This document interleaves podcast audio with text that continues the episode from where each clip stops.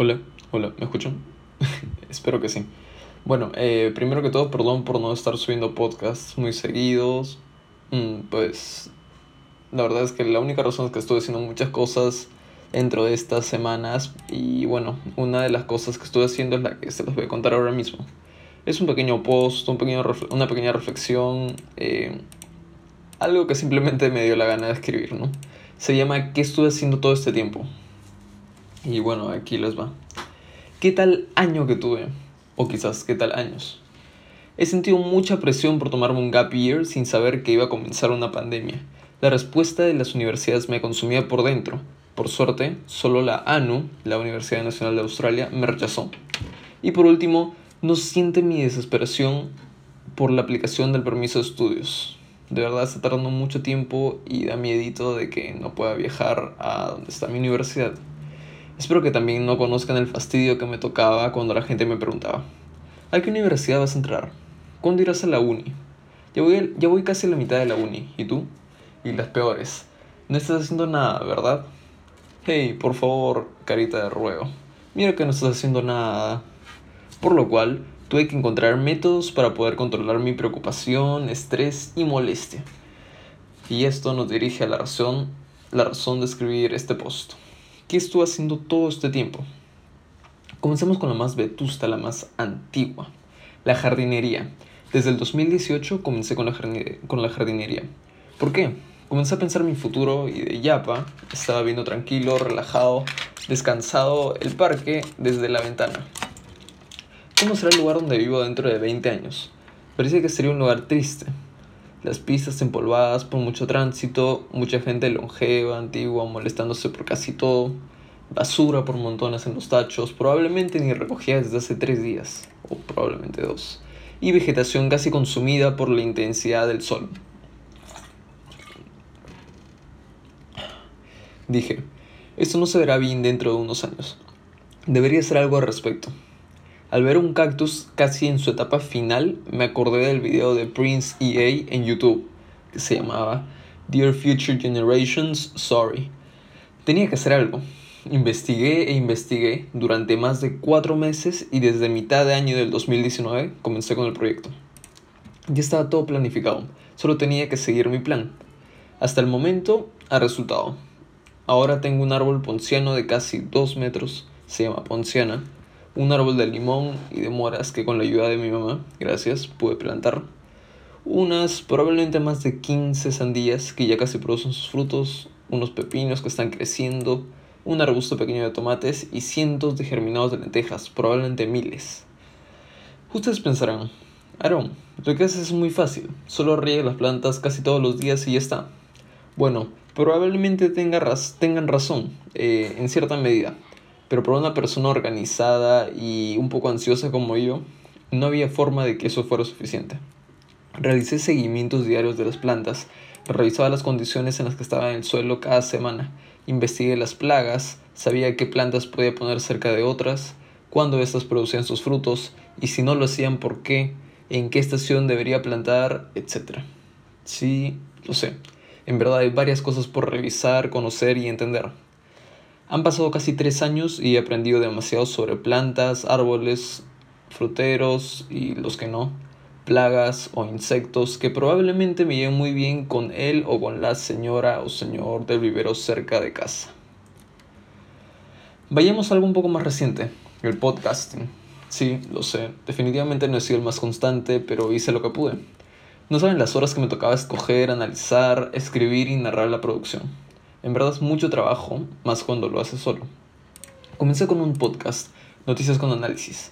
Este es precisamente, bueno, este es prácticamente un noticiero, pero la diferencia con, con un noticiero normal es que yo doy la opinión y posibles resultados a corto o largo plazo de la noticia.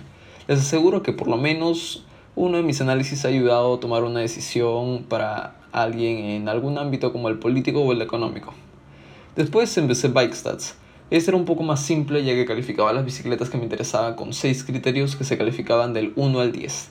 Sin embargo, tuve que acabarlo porque no estaba muy convencido del contenido que subía, ya que sentía que necesitaba manejar las bicicletas para calificarlas adecuadamente.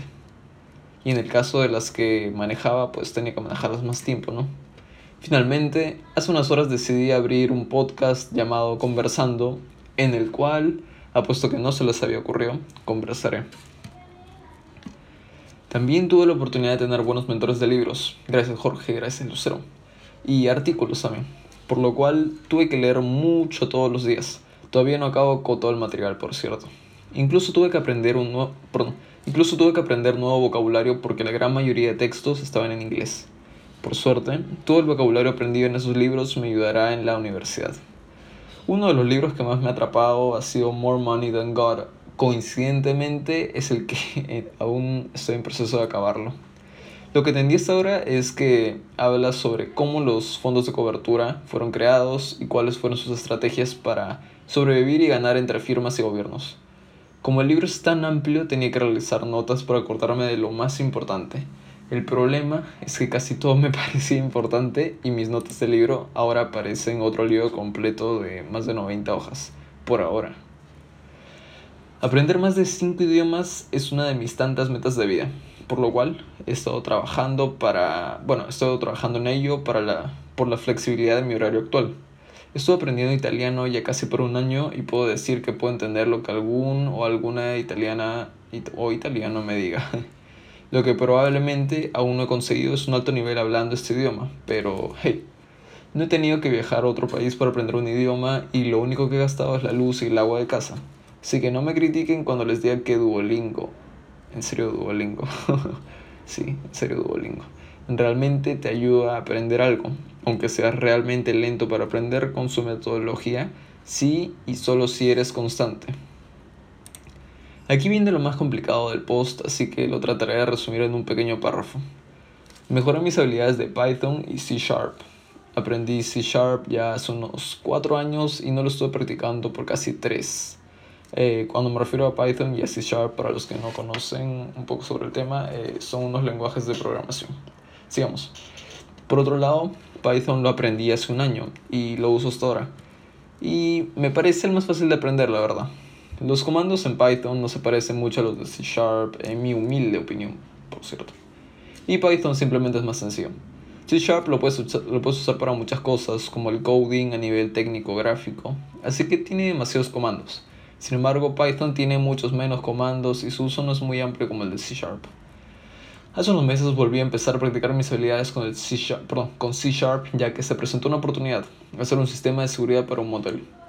La idea casi explota en mi cabeza porque me di cuenta que eso tendría bastante mercado, ya que haría precios competitivos frente a las compañías de seguridad y el proceso sería fácil de realizar ya que recorté la maravilla de los arduinos y sus módulos. Ya tenía toda la idea en la cabeza y solo faltaba recordar los básicos de C Sharp ya que la mayoría del code ya estaba en GitHub. Me refiero a que usaría algunas partes para hacer mi código. Guiño, guiño, guiño. Han pasado unos tres meses aproximadamente y a pesar de que el proyecto aún está en proceso, he recordado y aprendido bastante.